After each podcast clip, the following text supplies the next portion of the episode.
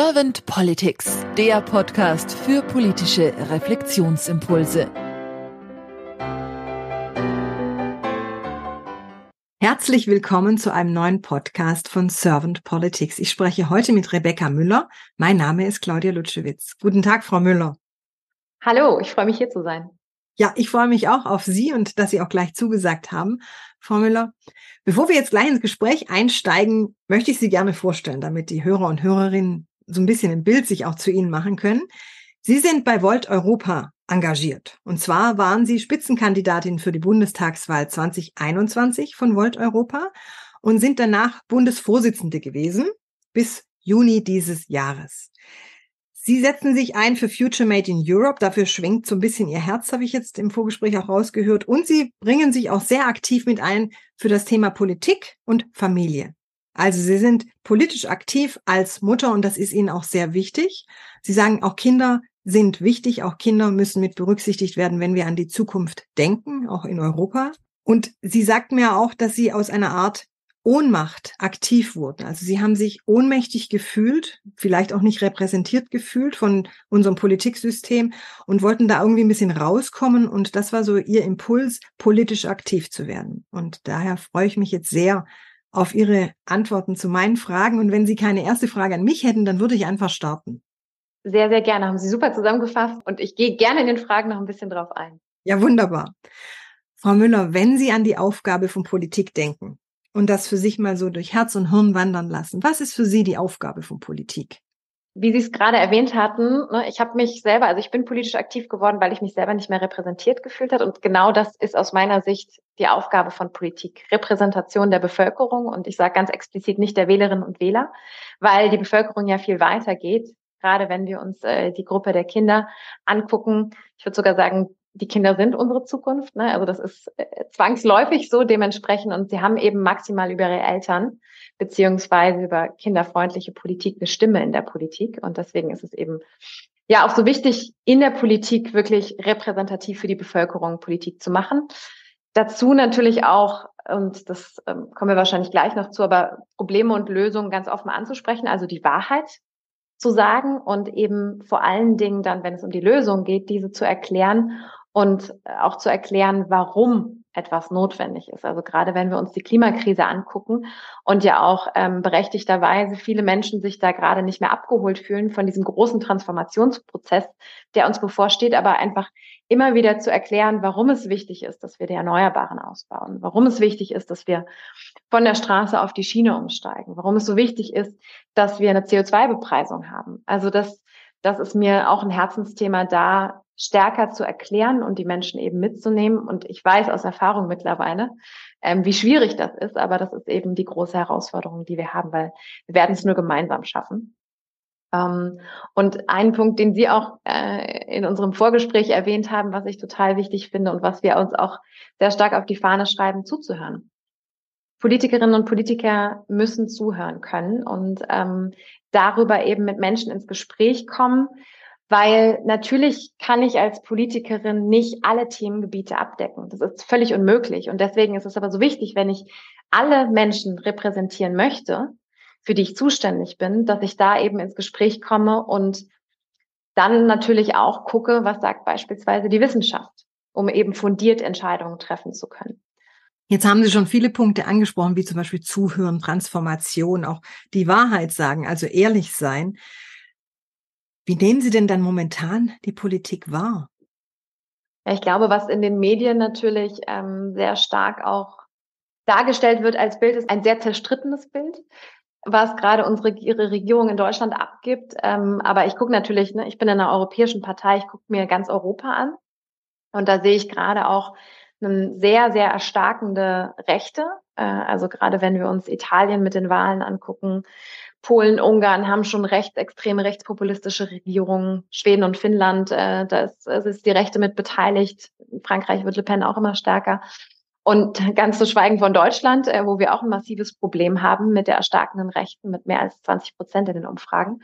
Das ist natürlich sehr, sehr schwierig für eine Regierung, damit eben auch umzugehen. Und ich glaube, was mir da eben fehlt, sind drei Punkte. Der erste Punkt ist, die Ampel wirkt sehr, sehr zerstritten und ich würde mir wünschen, dass vor allen Dingen Lösungen erst durchdacht intern diskutiert werden und dann präsentiert werden, um diese gesamte Verwirrung um diesen zerstrittenen Prozess und den Konfliktprozess, die vielleicht der Bevölkerung nicht ganz so sehr zuzumuten, weil das dazu führt, dass viele auf diesem Weg verloren gehen ähm, und das Gefühl haben, ich fühle mich nicht mehr abgeholt und was passiert da eigentlich, das verstehe ich nicht. Das ist Punkt eins.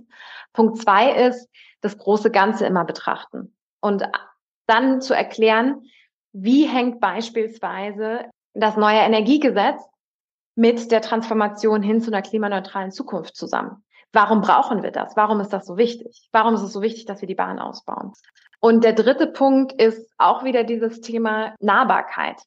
Und das hat sehr stark eben auch mit dem Punkt Zuhören zu tun. Also so ein bisschen aufzunehmen, was in der Bevölkerung gerade die großen Probleme sind. Wenn wir uns die Umfragen angucken, ist es beispielsweise Inflation, ähm, sind es Zukunftsängste, darauf einzugehen.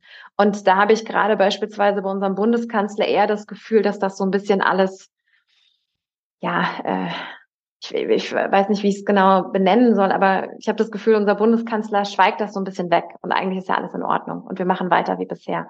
Und das ist für mich nicht, nicht tragbar.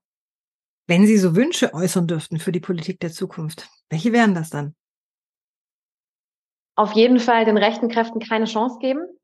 Die Brandmauer gegen rechts muss stehen und darf auf gar keinen Fall wackeln. Das nehme ich bei einigen Parteien wahr und das finde ich sehr, sehr kritisch und das macht mir Angst, muss ich ganz ehrlich sagen.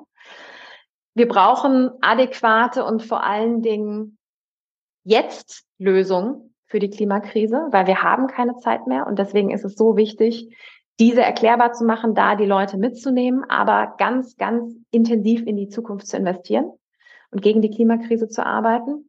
Und der dritte Punkt ist äh, ein großer Wunsch. Ähm, wir sprechen sehr viel über Europa, auch in Deutschland, aber wir arbeiten nicht mit Europa zusammen. Und da wirklich europäische Lösungen anzubieten, gemeinsam mit der EU und nicht immer nur da, wo es Deutschland hilft, sondern wirklich gesamtheitlich das anzugehen und europäisch Politik zu machen.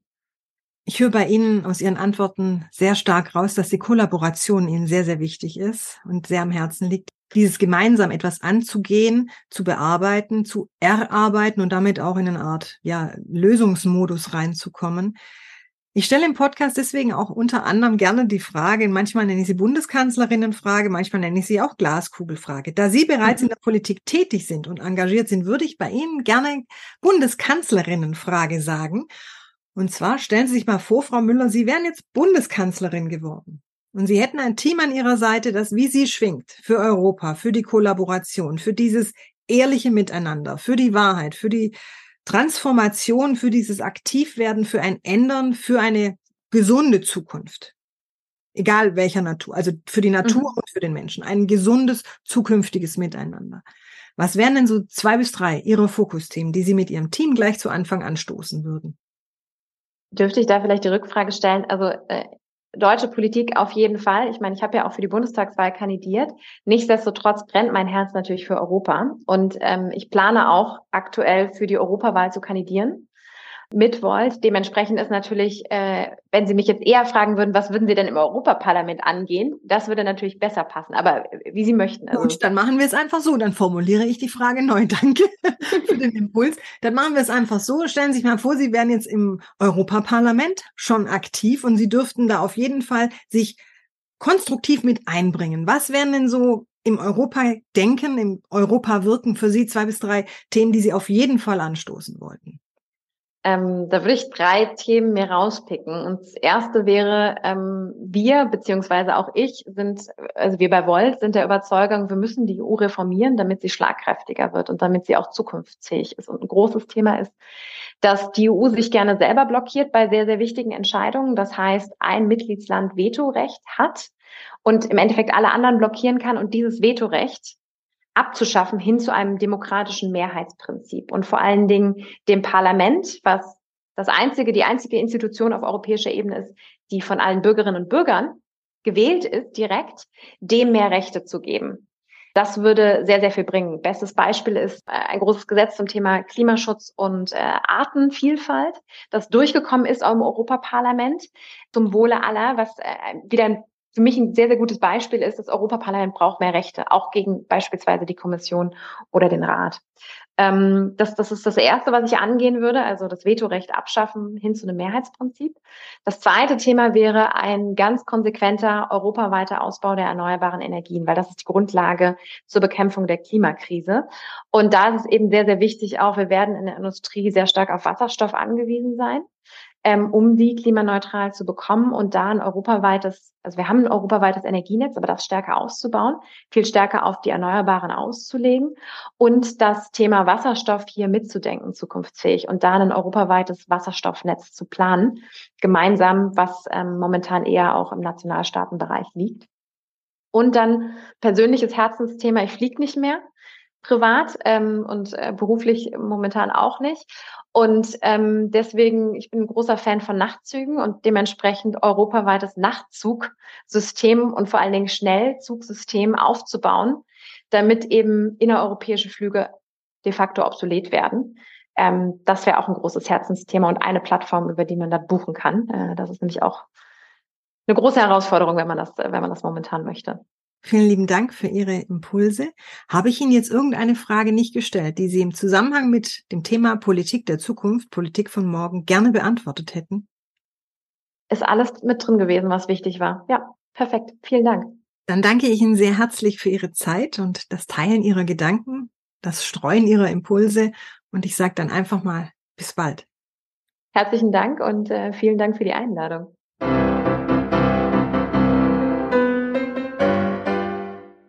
Servant Politics gibt's auf Spotify, Apple Podcasts und überall, wo es Podcasts gibt.